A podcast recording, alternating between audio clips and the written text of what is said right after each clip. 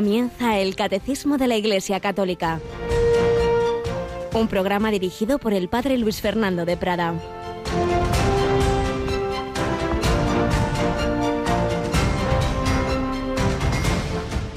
En aquel tiempo Jesús llamó a sus doce discípulos y les dio autoridad para expulsar espíritus inmundos y curar toda enfermedad y toda dolencia. A estos doce los envió Jesús con estas instrucciones. No vayáis a tierra de paganos, ni entréis en las ciudades de Samaria, sino id a las ovejas descarriadas de Israel. Id y proclamad que ha llegado el reino de los cielos. Alabado sean Jesús, María y José, muy buenos días en este miércoles 6 de julio. Era una misión, digamos así, de entrenamiento, y todavía en vida del Maestro. Luego ya sería la misión al mundo entero. En aquel momento era solo al pueblo de Israel, a las ovejas descarriadas, a los que andaban más despistados, y luego ya sería al mundo entero, a todas las ovejas del mundo, de todas las naciones, id al mundo entero, pero siempre habiendo recibido a la Iglesia esa autoridad de Jesús, esa luz para anunciar su doctrina, su palabra y sobre todo con esos poderes que se ejercitan especialmente a través de los sacramentos, no es el hombre el que bautiza, es Cristo, a través de ese hombre, de ese presbítero, de ese diácono, de ese obispo, no es el hombre quien perdona, es Cristo quien perdona a través de ese sacerdote. El misterio de la Iglesia, sacramento universal de salvación, prolongación del cuerpo de Cristo. Pero también tú, querido oyente, eres también esa presencia de Cristo con tu ejemplo, con tu palabra, con tu testimonio. Estás llamado a colaborar, a extender el reino de los cielos. Y vaya que si lo hizo la madre, los padres de esa niña que hoy celebramos, María Goretti, le transmitieron esa enseñanza de Cristo. Sabía que lo más importante es vivir en la amistad de Dios, la gracia de Dios, que el destino fundamental es el cielo, y prefirió el cielo perdiendo la vida siendo acuchillada antes que consentir en la pasión desordenada de aquel joven que luego, como oíamos hace una hora, se convertiría, se arrepentiría, moriría piadosamente, había podido seguir la canonización de aquella a la que él mató. Y vi qué bonita escena que en una noche buena, en una misa de gallo, comulgan el asesino con la madre de la niña a la que había matado porque no había querido consentir en, ese, en, ese, en esos actos que él, en esa violación que él quería realizar. Igualito que tantas circunstancias de hoy día en que vamos, así, por diversión, la gente se lía tranquilamente. Y en cambio María Goretti tenía bien clarito que lo más importante es el amor de Dios al que no iba a traicionar con 12 años. ¿Qué ejemplo? Marta Troyano, buenos días. Impresionante, ¿verdad? Muy buenos días, Padre, y a todos nuestros oyentes. Pues sí, la verdad que esta es una fiesta para mí muy importante, que yo intento siempre tener presente porque es un gran ejemplo. Un gran ejemplo, en efecto, y sobre todo en estos tiempos que nos tragamos el pecado así como un vaso de agua, pues como esa niña, pues en efecto, con 12 años, pues se dejó acuchillar y, y perdonando a su asesino. Pues sí, la gracia de Dios es poderosa como esos sacramentos que esta niña había recibido con poquita formación, pero Dios actúa en las almas y en los corazones. Pues pedimos la intercesión de Santa María Goretti. ¿Cuántos santos a lo largo de la historia de la Iglesia? María Goretti, pues esa niña de 12 años, como, como había en el Imperio Romano, pues casos parecidos, como Santa Inés, como Santa Cecilia. Pues pedimos a todos los santos y, y aquel cuya vida estamos resumiendo ahora, San Ignacio de Loyola, que nos ayudan a tener muy clarito que lo más importante es la amistad con Dios, que al final de la jornada aquel que se salva sabe y el que no, no sabe nada.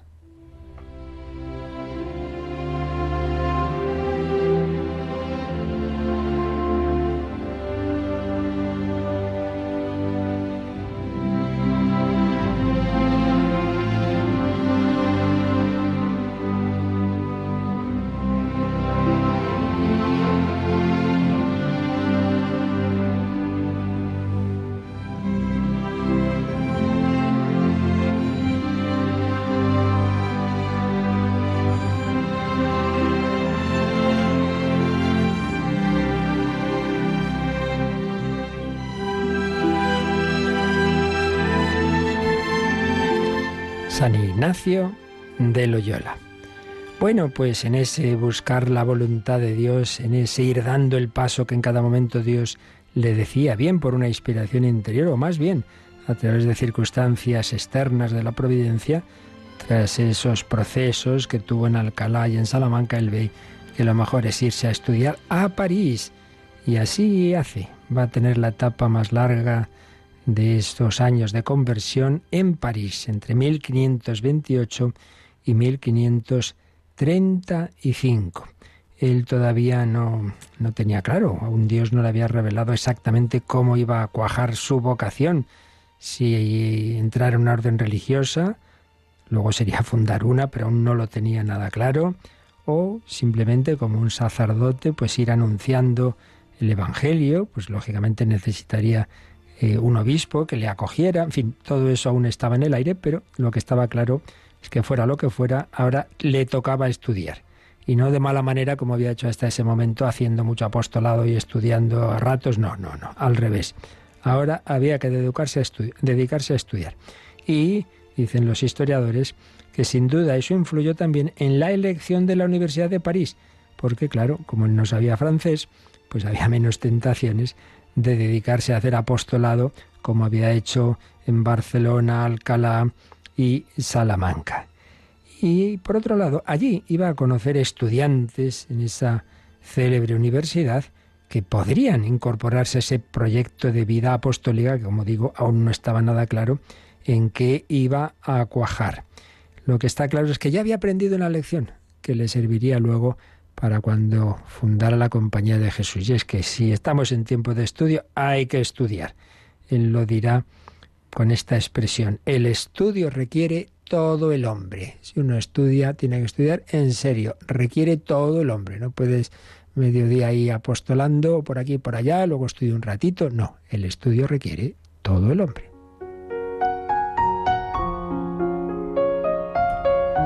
Esto es importante porque muchas veces somos de grandes aventuras, gestas y tal, pero el día a día, ay Dios mío, el trabajo ordinario, el estudio, la obligación, la perseverancia en esas tareas tantas veces escondidas en casa, en la familia, en el cuidado de los mayores, eso nos cuesta más. Y se nos olvida que Jesús frente a un máximo de tres años de vida pública tuvo pues más de 30 de vida escondida, vida oculta de vida sencillita.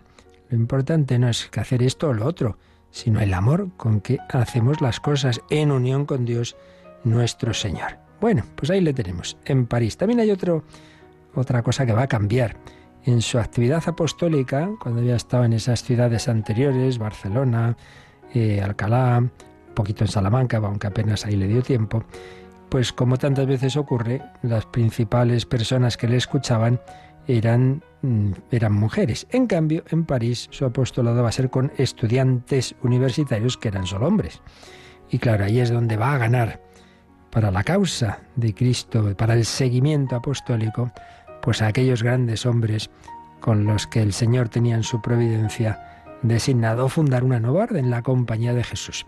Hay que decir también que aquellos otros compañeros que había tenido anteriormente, recordemos que era, eran cuatro en Salamanca, pues al final no le siguieron.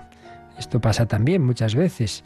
Lo vemos en el día a día, pues personas que empiezan en una parroquia, en un movimiento apostólico, en un grupo, pasa tal circunstancia, tal problema, eh, pasan los años y alguien pues, pues abandona la vida espiritual o una vocación que había visto, luego dice, bueno, bueno, bueno, eso debió ser un sueño mío. Eso de comenzar es de todos, perseverar de pocos, de los santos. Pues sí, tuvo varios compañeros a lo largo de su vida, pero van a ser los de París los que al final perseveren y vaya, que si perseveraron hasta la santidad, porque de esos primeros compañeros ya están, bueno, canonizados San Ignacio, San Francisco Javier, el que hemos llamado hasta hace unos años el Beato Pedro Fabro, ya canonizado por el Papa Francisco. ¡Qué maravilla! hombres ganados por la causa de Cristo. Bueno, pues ahí tenía que estudiar. ¿Y cómo se iba a pagar? Pues, pues, pues no tenía medios, no tenía medios. Pero él esperaba, por un lado, sus bienhechores de Barcelona le dieron una primera cantidad para, para el inicio, aunque por otro lado mm, le desaconsejaron ese viaje a París porque había guerra entre Francia y España y se contaban cosas espantosas, seguramente exageradas, que los franceses cuando cogían a los españoles los metían en asadores, madre mía. Pero San Ignacio cuando él veía que Dios quería algo, ya podía haber guerra, podía haber un barco que se iba a hundir, ya lo hemos visto hasta ahora, le daba igual. Y emprendió el camino, como él mismo dice, solo y a pie. Título de esa biografía que hemos citado en varias ocasiones de José Ignacio Tellechea y Dígoras. Una biografía preciosa de San Ignacio. Solo y a pie, solo y a pie, solo y a pie. Se fue de Barcelona a París y llegó el 2 de febrero de 1528, cuando tenía 37 años, que ya no era un niño. Pero nada, tras su conversión paso a paso, paso a paso, Señor, ¿qué quieres que haga? Estudiar. Pues ala, a estudiar. Y empezó de cero, porque lo que había estudiado hasta entonces, pues no lo había hecho muy bien. Estudiaba de nuevo con los niños, pasando por la orden y manera de París, lo más básico, las humanidades, el latín, y luego ya pues ya ya pasaría a la parte universitaria de lo que hoy llamamos la filosofía. Y para ello, pues fue a lo que llamaríamos hoy un colegio mayor. Fue al colegio de Montagu y allí, allí, pues conoció a grandes hombres, pero volvemos a lo mismo, cómo se iba a mantener. Bueno, pues había habido un, mercader que le había dado de parte de sus amigos de Barcelona una cantidad importante, pero con su habitual desprendimiento confió aquella cantidad a uno de los compañeros del colegio, que se lo malgastó en poco tiempo. Ya estamos otra vez. El pobre Íñigo en la calle, obligado a vivir de limosna. Entonces se refugió en un hospicio, en el hospicio de San Jacques, de Santiago, de destinado a los peregrinos de Compostela. Bueno, y ahí le dijeron, le aconsejaron que lo mejor para, para las limosnas era en los tiempos vacacionales irse a Flandes, donde encontraría comerciantes españoles residentes en Brujas y Amberes que le darían suficiente ayuda para vivir durante todo el curso. Pues en estos años de París tres veces realizó este viaje. la cuaresma de 1529, en, el verano de 1530 y en 1531, que llegó incluso a Londres. Llegó incluso a Londres, sí, sí. Recibió bastante ayuda, tanto que pudo ayudar, como siempre hacía, a otros estudiantes universitarios. En el primero de estos viajes se encontró en Brujas con el célebre Luis Vives, que le invitó a su mesa. Era tiempo de cuaresma. La comida tuvo que ser de pescado por esa cuaresma.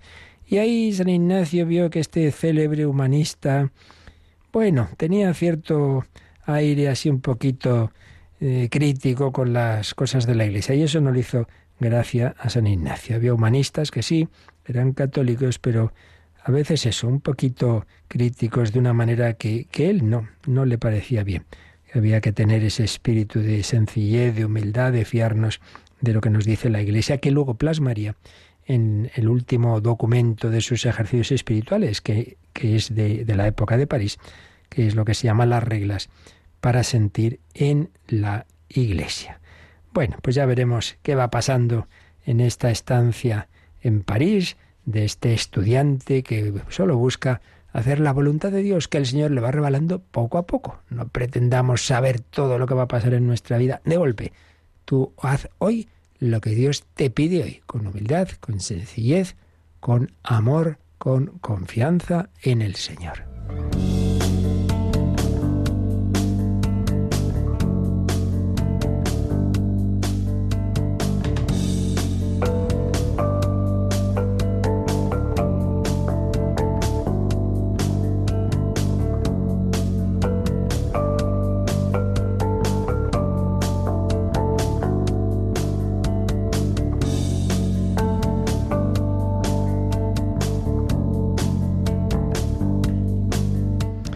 Bueno, pues vamos a terminar, si Dios quiere, que aquí nunca sabe uno, ¿verdad?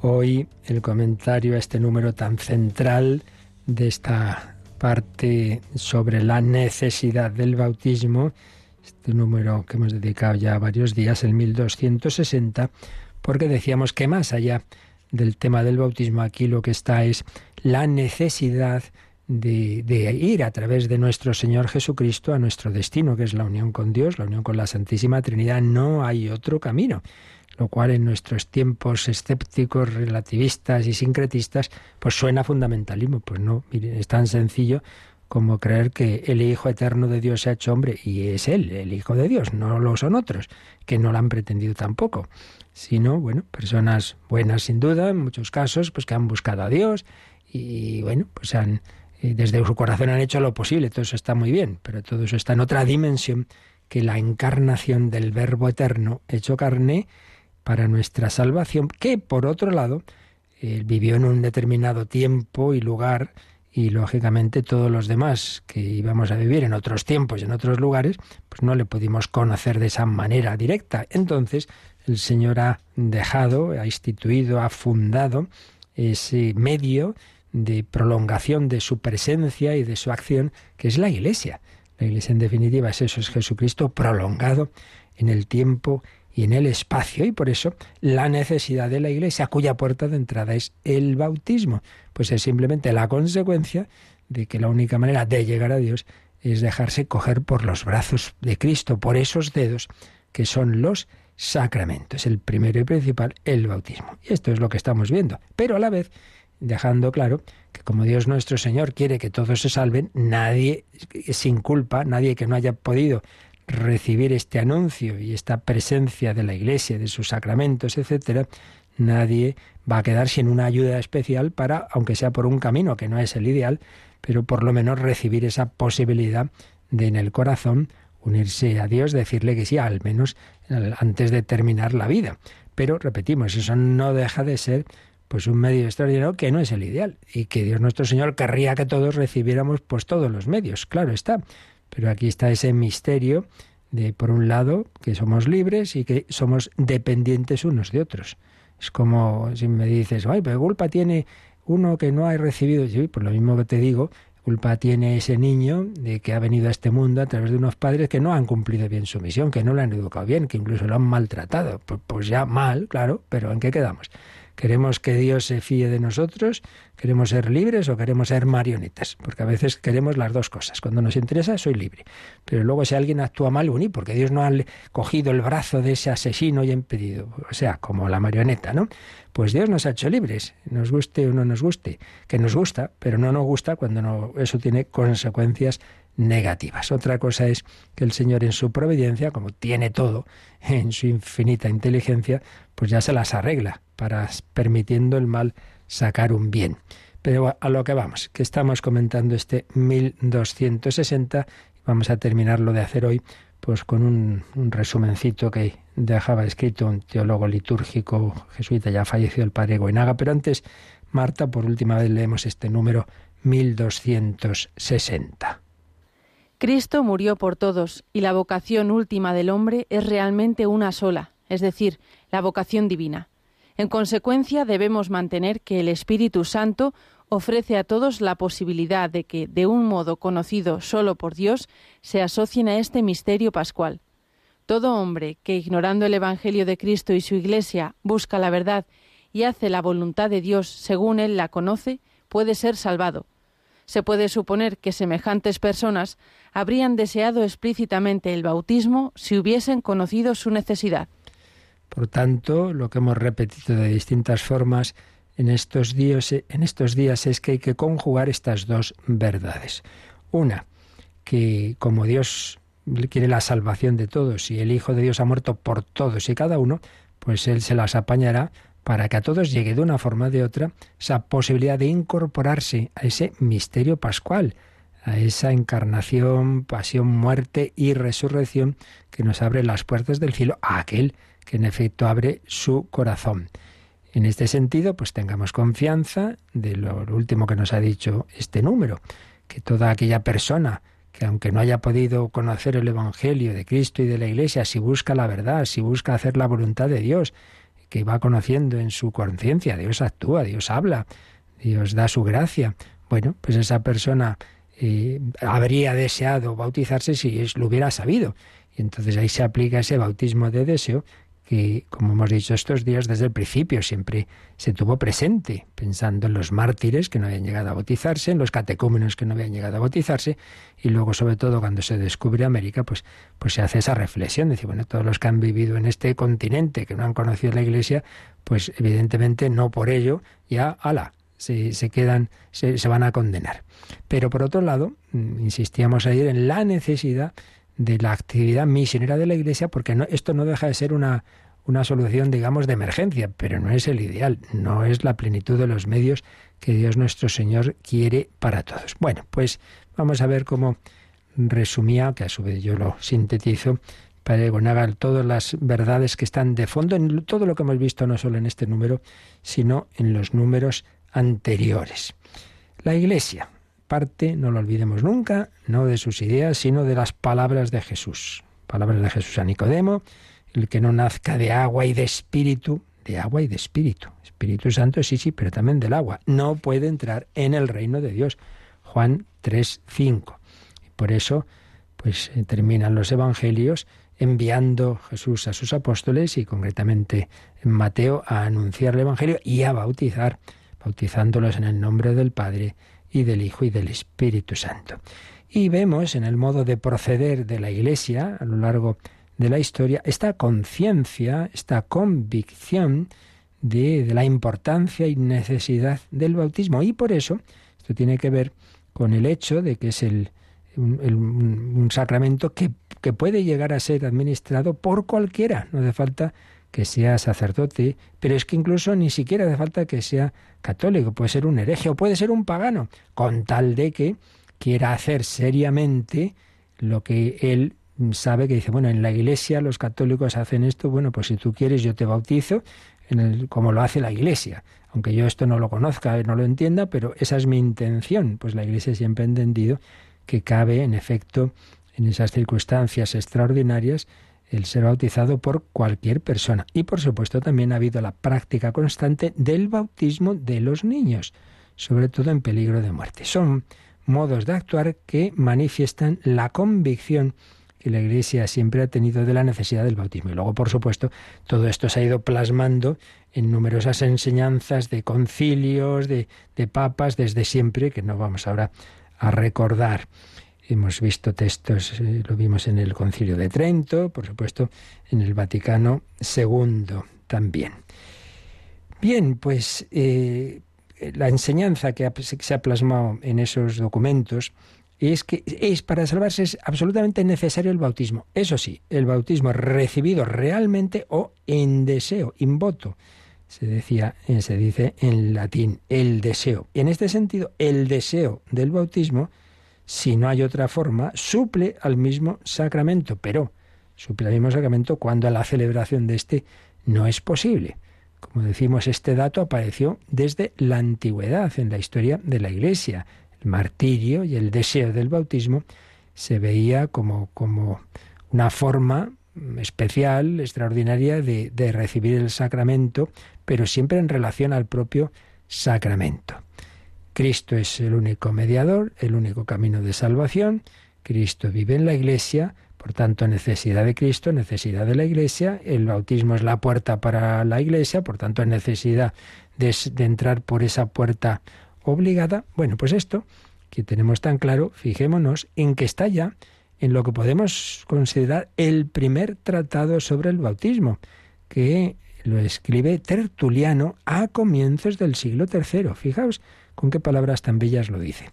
Nosotros, pececillos, que venimos del pez, pez con mayúscula, el pez se veía como un símbolo de Cristo por las palabras griegas con que se escribe Cristo y pez. No entramos ahora en ello, pero ese es el motivo por el que una, en la iconografía cristiana aparece el gran pez que es Cristo. Entonces dice, nosotros, pececillos, que venimos del pez, Nacemos en el agua y no podemos salvarnos sino permaneciendo en el agua. Está claro.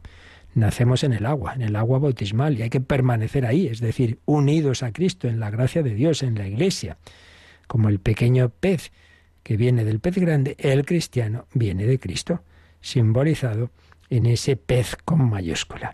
Y como los peces nacen y viven en el agua, los cristianos nacen y viven eh, en el agua bautismal, es decir, en una existencia en consonancia con el bautismo. También escribe Tertuliano, no hay encuentro con Cristo fuera del agua bautismal.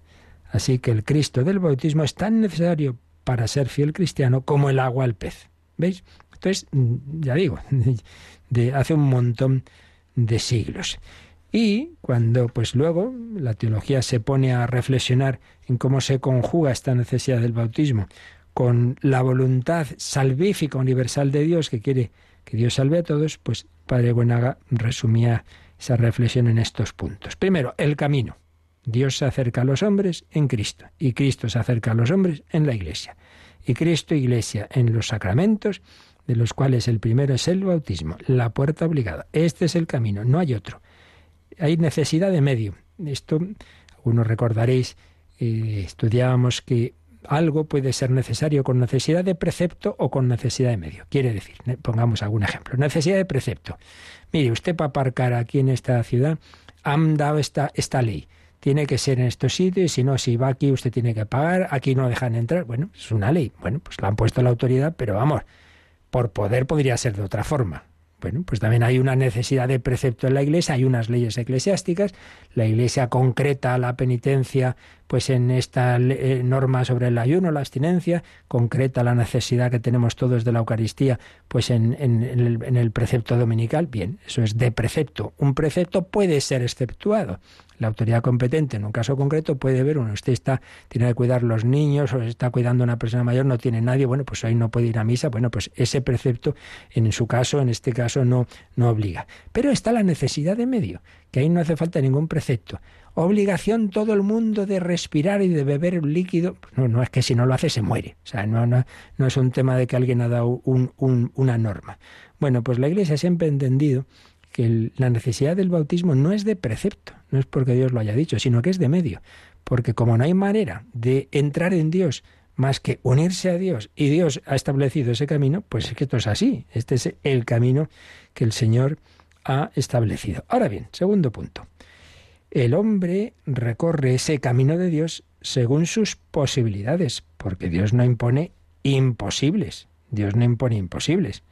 Entonces, el que no ha recibido el anuncio del Evangelio, ¿cómo va a cumplir esto de, ser bautizado? Y aquí señalaba el padre Guenaga, pues que podemos poner un ejemplo muy bonito.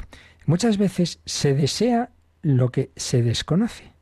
Un niño que no ha conocido a su madre, porque la madre murió pues, al nacer él o muy, muy pronto, muy poco después de nacer, no por eso deja de desear vivamente esa madre o si a lo mejor lo tuvo y luego no se ha sabido dónde está, la busca, aunque no la ha conocido.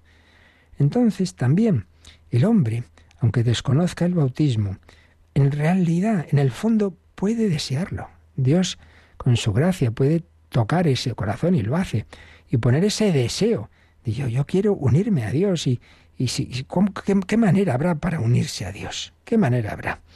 Entonces, la fórmula teológica se ha completado de esta forma. El bautismo es necesario con necesidad de medio o realizado o deseado o deseado.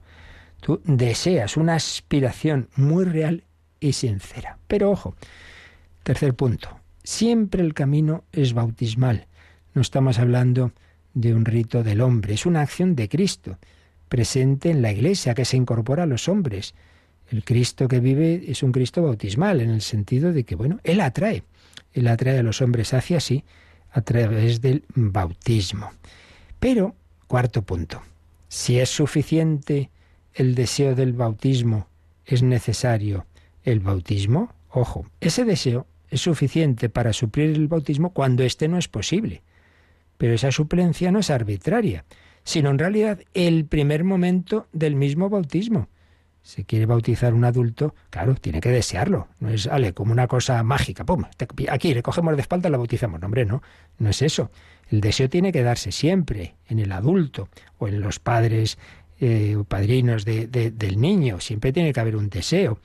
Ese deseo es, es el reverso de la atracción que Cristo suscita, ese Cristo bautismal suscita en el corazón humano un deseo bautismal en su origen y en su objetivo.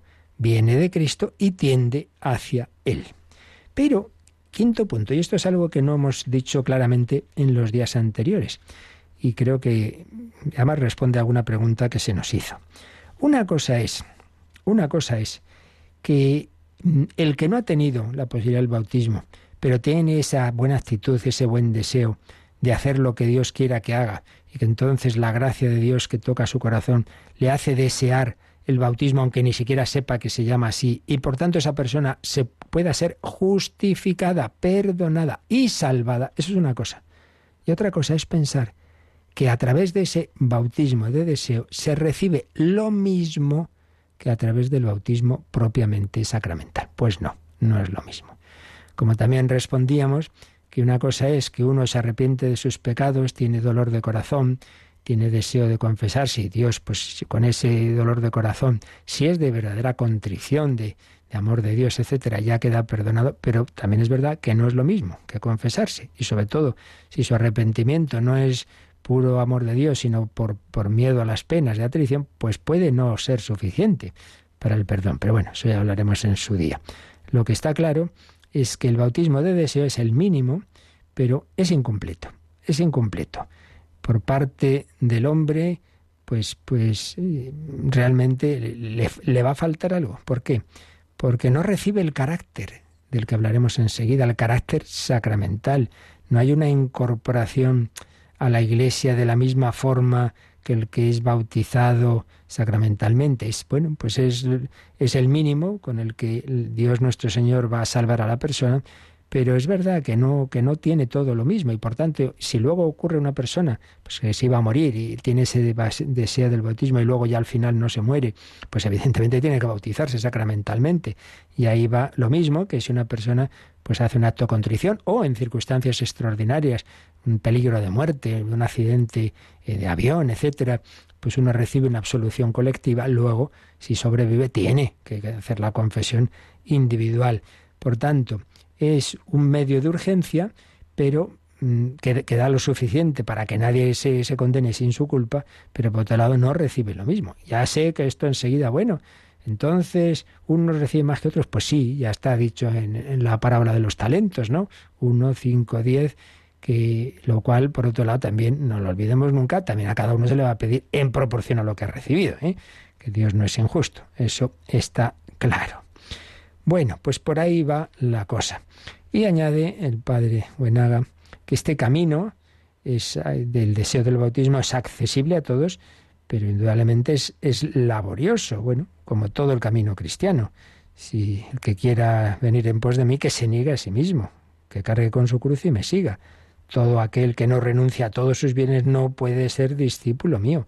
14, Lucas 14, 33 entrad por la puerta estrecha. Estamos hablando de un amor exigente. Bien, pues esto básicamente es lo esencial que tenemos que recordar y que nos ha transmitido el catecismo con estos números y los textos que hemos ido leyendo estos días y esta síntesis que hacía el padre Buenaga. Pero recordemos una vez más que todo esto está muy bien que lo pensemos, que lo sepamos, pero que la teología en definitiva no es para elucubrar, sino para sacar consecuencias prácticas. Y la consecuencia práctica, por un lado, es que demos gracias a Dios, los que hemos tenido y tenemos tantos medios, tantas, tantas ayudas a nuestra disposición. Pero segundo, que tenemos que ser misioneros, que no podemos decir, bueno, pues ya se salvarán por la gracia de Dios, que no es lo mismo, y que Dios quiere que ofrezcamos a todos todos estos medios. Por lo tanto, ser misioneros, bien el que tiene esa vocación, una vocación apostólica directa, bien que no la tenga, pero tú puedes hacer tu apostolado en tu ámbito, en tu familia, ante tus amistades y por supuesto con tu oración. Y aquel que está limitado, que no puede salir de casa, esa es el, la fábrica mayor, la intendencia mayor. la oración y el sufrimiento ofrecidos, no lo olvidemos, pues son, a fin de cuentas, nuestro Señor Jesucristo, cuando consuma obra redentora. Cuando está predicando haciendo milagros, no, no, en la cruz. Y ahí no hacía milagros, ni apenas podía decir nada. Estaba ahogándose. Las siete palabras justitas. Por tanto, lo importante es ofrecer la vida, ofrecimiento de obras, ofrecimiento del sufrimiento, pero de una manera o de otra, ser misioneros. Estamos llamados a ser misioneros, y no lo olvides. También puedes y debes ser misionero con tu oración, apostolado de la oración, con el ofrecimiento de tu vida, con un alma misionera.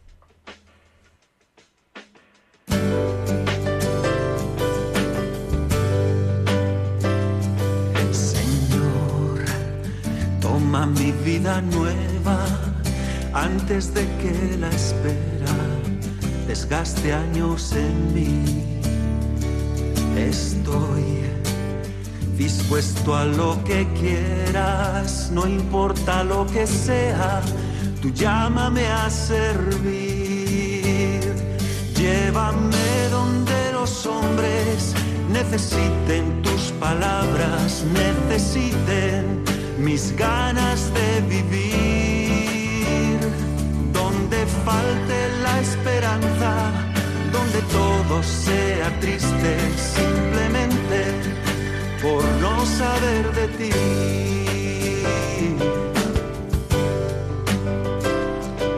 Te doy mi corazón sincero para gritar sin miedo lo bello que es tu amor.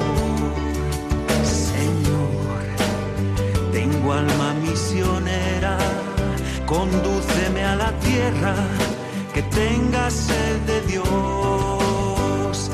Llévame donde los hombres necesiten tus palabras, necesiten mis ganas de vivir.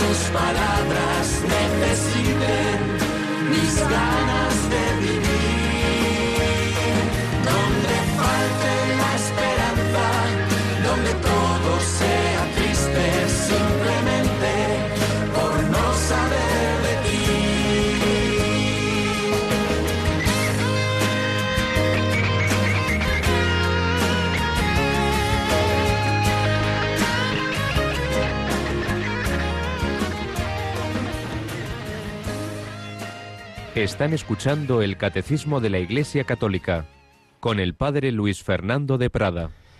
Por no saber de ti, tantas personas sin sentido, sin esperanza. Bueno, pues llegamos al último punto de este apartado de la necesidad del bautismo. Decía uno así en broma, los niños dan guerra en todas partes, también en teología. ¿Y por qué? Pues porque vamos a leer eh, este Marta, el número 1261, que habla de los niños. En cuanto a los niños muertos sin bautismo, la Iglesia solo puede confiarlos a la misericordia divina, como hace en el rito de las exequias por ellos.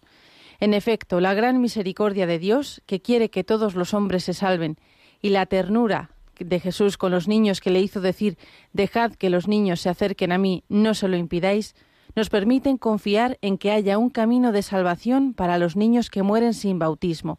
Por esto es más apremiante aún la llamada de la Iglesia a no impedir que los niños pequeños vengan a Cristo por el don del santo bautismo. Bueno, pues en este número simplemente lo que se hace es aplicar todo lo que hemos estado diciendo antes, de que por un lado el único camino de salvación es Cristo, la Iglesia y el bautismo, eh, pero por otro lado que hay personas que no tienen culpa de no recibir esto. Bueno, pues eso que hemos dicho antes, hablando en general, aquí se aplica a los niños que han muerto sin bautismo. Entonces os resumo la historia así brevemente para que entendamos. Si pronto se vio que los adultos eh, que sin culpa no habían recibido el bautismo podrían salvarse por ese bautismo de deseo, por supuesto, los mártires, los que ya se estaban preparando, o eh, todas estas personas que me está diciendo que sin haber conocido a Cristo y la Iglesia, pero en su corazón, pues la acción de la gracia de Dios, el deseo de hacer lo que, lo que ellos lo que mm, supieran, ¿no? Que Dios les pedía, pues vendría a ser esa, esa posibilidad de incorporarse al bautismo. Se decía, claro, eso sí, los adultos sí, pero los niños no pueden pensar. Entonces, si los niños se mueren sin bautismo, ¿qué pasa con ellos? Bueno, menudo lío, menudo lío teológico, ¿verdad? Bien, pues lo primero que hay que decir es que no tenemos una respuesta clara.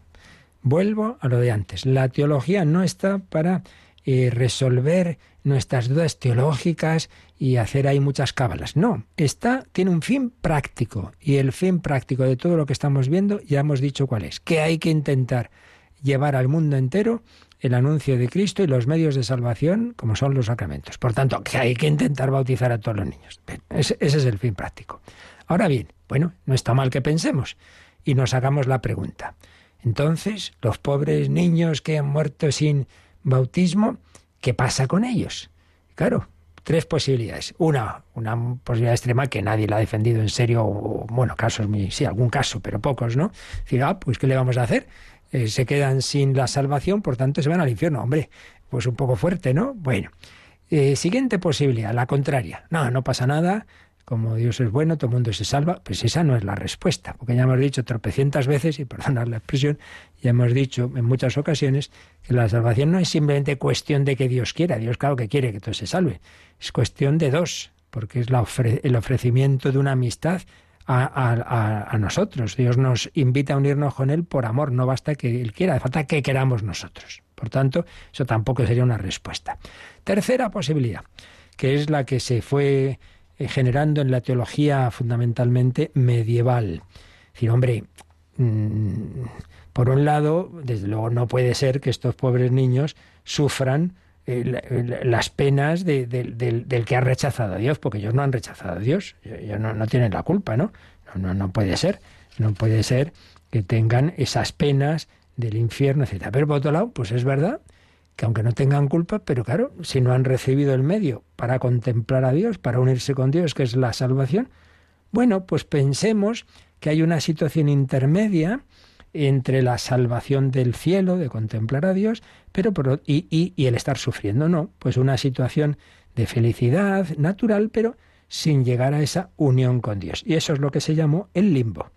Es una hipótesis teológica que se extendió muchísimo, muchísimo. Por ejemplo, si veis la obra de teatro famosa de, de Calderón de la barca El Gran Teatro del Mundo, pues aparecen cielo, infierno, purgatorio y gloria. Eh, perdón, cielo, infierno, purgatorio y limbo. De ahí viene la expresión, si no me equivoco, sin pena ni gloria. Sin pena ni gloria. No, los niños del limbo no tienen pena, no, no, no están en una situación de sufrimiento como es el infierno o como puede ser temporalmente el purgatorio, pero tampoco tienen la gloria. Bien, ¿por qué? Porque no se veía cómo podían desear unos niños, cómo podían tener un acto que les que equivaliera a ese bautismo de deseo del que hemos hablado antes. Bien, sin embargo, repito que esto aunque se extendió mucho, pero nunca fue una verdad de fe, era una hipótesis teológica muy extendida y que bueno, pues, pues parecía la, dentro de todo la menos mala para solucionar algo que es difícil, pero dentro de, repito, que esto siempre ha sido decir, bueno, pues no sabemos, porque Dios no nos lo ha dicho, ¿qué pasa con esto? Lo que nos ha dicho es que tenemos que intentar eh, extender el Evangelio y ofrecer el bautismo a todos, también a los niños. Pero mm, ya en el siglo XX y ya de antes incluso, eh, había habido teólogos que decían, hombre, no, tiene que haber algún otro camino. Y el camino ha venido Dentro de que volvemos a lo mismo, ¿eh? sigue siendo hipótesis, no hay nada definitivo. Decir, hombre, eh, nosotros quizá en otro tiempo decía, hombre, no un niño no puede hacer un acto eh, de conocimiento. Bueno, el alma de un niño iluminada por Dios, ¿por qué no va a poderlo hacer?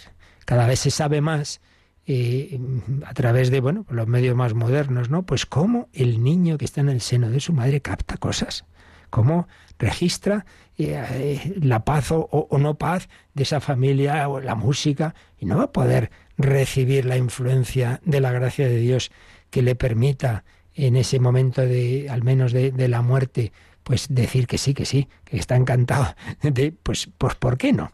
Si por otro lado, como nos acaba de leer decir el, el catecismo en el 1261, sabemos que Dios quiere que todos se salven.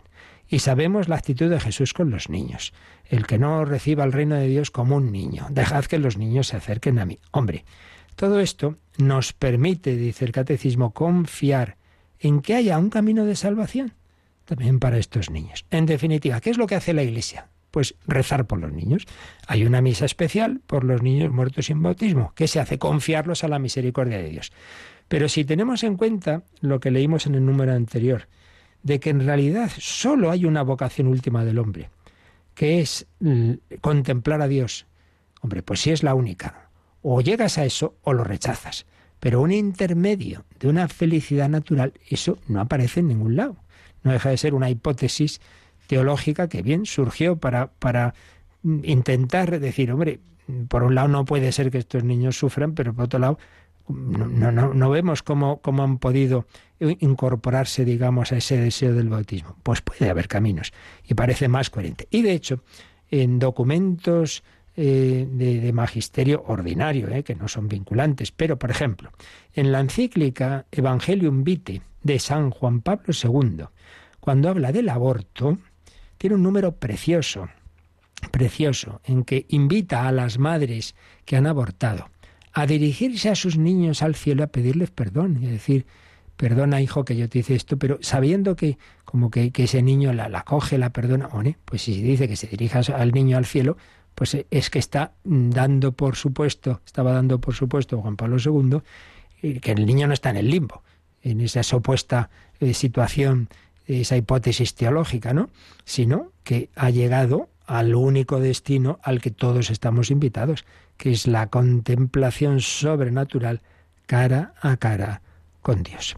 Pero en cualquier caso, repito, lo importante es que hagamos dos cosas. Una, lo posible porque se bauticen los niños. Dos, rezar por los que no, porque evidentemente son muchos en el mundo. Entonces también hay quien dice, bueno, pues ahí el bautismo de deseo es el deseo de la Iglesia, el deseo de la Iglesia de que llegue a todos esa gracia divina, que ellos no van a rechazar sin duda, pues, pues viene a ser un poco equivalente a ese bautismo de deseo de los adultos. Algo así, eh, como decimos, que los mm, para bautizarse hay que estar convertido y tener fe, pero si es un niño, basta el, la fe de los padres o padrinos. Bueno, pues algo así. Mm, la fe de aquellos que tenemos ese deseo de que todos los niños del mundo eh, reciban el bautismo, vendría a ser como equivalente al bautismo de deseo del adulto. Por ahí podría ir. Pero repito que estamos hablando de hipótesis que eh, si Dios no nos ha dado la respuesta es porque no nos hace falta. Lo que nos hace falta es, lo repito una vez más, ¿qué tenemos que hacer? Y tenemos que hacer, insisto, son estas dos cosas. Una, de nuestra parte, en nuestros ámbitos, en la medida en que podamos, pues animar al bautismo de, de los niños y dos, rezar, rezar, que es la oración, pues es lo más práctico en este mundo y desde sabemos que pedid y se os dará, rezar por la salvación de todos los hombres del mundo, empezando por todos los niños que sin culpa no reciben el bautismo. Y finalmente, Marta nos sugiere el catecismo que releamos, releamos un, un número que ya vimos, en 1200. 50, que bueno, simplemente es para que veamos por qué, por qué también, recordemos, por qué es necesario bautizar también a los niños, 1250. Puesto que nacen con una naturaleza humana caída y manchada por el pecado original, los niños necesitan también el nuevo nacimiento en el bautismo para ser librados del poder de las tinieblas y ser trasladados al dominio de la libertad de los hijos de Dios, a la que todos los hombres están llamados. La pura gratuidad de la gracia de la salvación se manifiesta particularmente en el bautismo de niños. Por tanto, la Iglesia y los padres privarían al niño de la gracia inestimable de ser hijo de Dios si no le administraran el bautismo poco después de su nacimiento. Este es el motivo. Todos los hombres, también los niños, necesitamos el bautismo porque todos tenemos esa situación de partida negativa, que es esa separación de Dios por el pecado original, por tanto, hombre, no le prives tú de tu parte al niño de esa gracia. Otra cosa es, repetimos, que eh, siendo el ideal el bautismo sacramental, cabe el bautismo de deseo para los adultos y, como estamos diciendo, también podemos confiar, confiar en que exista ese otro esa otra forma de bautismo de deseo en esos niños y que por tanto, pues ellos también lleguen a ese destino final que es el definitiva el cielo, contemplar a Dios cara a cara, una visión sobrenatural, no simplemente una felicidad natural sin pena ni gloria, como era esa hipótesis del limbo. Bueno, pues con esto terminamos este apartado de la necesidad del bautismo y ya pasaremos a un apartado muy interesante y muy bonito, que es en definitiva todos los efectos que tiene esa gracia del bautismo, que es lo que hace en nosotros, ¿no? El, eh, qué frutos produce en nosotros el bautismo, que ya es el último apartado de este primer sacramento que hemos estado viendo, estamos viendo todos estos días del bautismo. Bueno, pues lo dejamos aquí, último momento de reflexión me parece, Marta, que si nos ha estropeado, siempre se estropea algo. Aquí somos pobres. El WhatsApp, así que hay dos caminos hoy solo para si alguien tiene alguna consulta, ¿verdad? Sí, el WhatsApp no funciona hoy, así que le recordamos a nuestros oyentes que nos pueden llamar para hacer alguna consulta al Padre Luis Fernando al 91 005 94 19. Llamar por teléfono al 91 005 94 19 y si no, pues pueden mandar un correo a catecismo arroba radiomaria.es, un correo electrónico a catecismo arroba radiomaria.es. En cualquier caso, nos quedamos ahora un momentito dando gracias con esta canción de Marco Frisina sobre el agua, el agua de la vida, que es un símbolo del Espíritu Santo. Ojalá que la recibamos los hombres sacramentalmente, el agua bautismal, o si no, pues al menos ese Espíritu Santo que toque nuestro corazón, que se abra a ella por el deseo, el deseo de hacer la voluntad de Dios.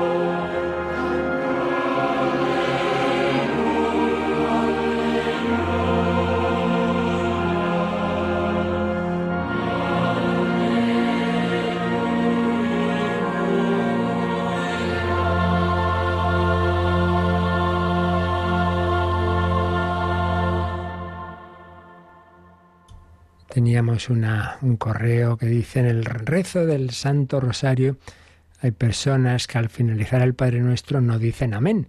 Entonces pregunta si eso es correcto, si hay que decirlo. Bueno, tengamos en cuenta que a diferencia del rezo del Padre Nuestro en la liturgia, que recordad que en la liturgia así lo principal, dejando aparte ya cada sacramento en que, en que esté previsto, pero sobre todo tenemos en la misa, en laudes y en vísperas. Bien, pues en la misa, en laudes y vísperas, ahí está dicho que no se diga amén al final. ¿Por qué? Bueno, en el caso de la, de la misa está muy claro, porque si os acordáis, después del Padre Nuestro se prolonga ese final del Padre Nuestro, líbranos del mal y, y líbranos del mal. ¿Cómo sigue después? Líbranos, Señor, de todos los males y concédenos la paz en nuestros días. Lo se llama el embolismo, la prolongación. eh, se sigue en oración. O sea, no ha terminado la oración con el Padre Nuestro, sino que se sigue prolongando lo que se ha dicho en el Padre Nuestro. Por tanto, no termines, no termines ahí con el amén. Y en Laudes y Vísperas, a continuación viene la oración final de Laudes y Vísperas, que termina por nuestro Señor Jesucristo, tu Hijo, y ahí sí que, que vive y reina por los siglos de los siglos. Amén. El amén está después. Entonces, en, en la liturgia, en el Padre Nuestro no se dice amén, pero el rosario no es, no es una oración litúrgica. Por tanto, no hay una norma como tal, por tanto, ni correcto ni incorrecto. Normalmente sí lo hacemos en el, en el caso del rosario porque ahí el, termina el Padre Nuestro y que empieza el Ave María, que ya es otra cosa, ¿no? Es verdad que también el Ave María termina con el Amén. Por lo tanto, repito, en este terreno, así como la liturgia está muy regulada, está todo pues como muy, muy indicado, pues en, en, en, el rosario no, pero normalmente sí que se reza el amén en se reza el amén en, en el rosario, eh, pero ya digo que no es un tema de normas.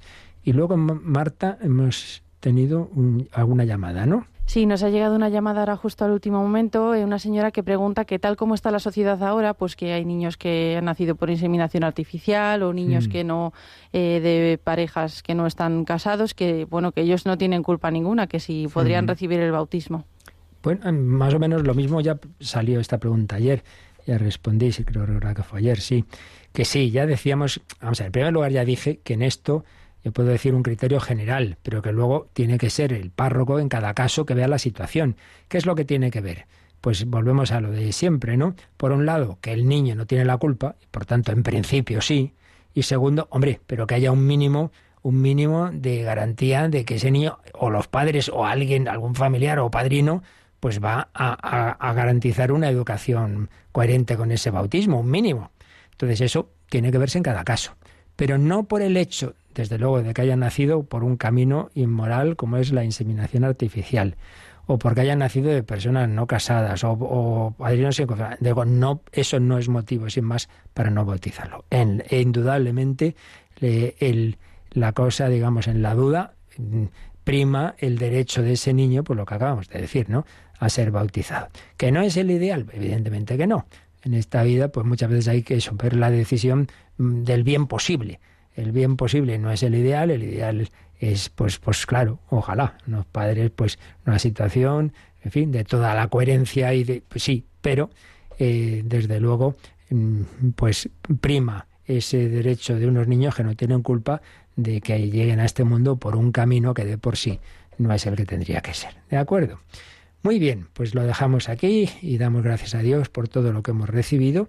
Y por cierto, hoy día de Santa María Goretti, víctima de la agresión de una pasión desenfrenada, pues justo estamos hablando de las pasiones. ¿Se pueden entender bien? Sí, se puede entender bien en el otro programa que un servidor tiene esta noche, El hombre de hoy y Dios. Os invito esta noche a las 11, las 10 en Canarias. Seguimos hablando de sentimientos y pasiones, como todo eso eh, hay que entenderlo bien en cristiano, pero evidentemente si se deja uno llevar y sin usar la razón, pues al final ocurren tragedias como ese asesinato de esa niña, que luego mira, pues ella santa y el asesino convertido. Dios saca bien del mal. La bendición de Dios Todopoderoso, Padre, Hijo y Espíritu Santo, descienda sobre vosotros. Alabado sea Jesucristo.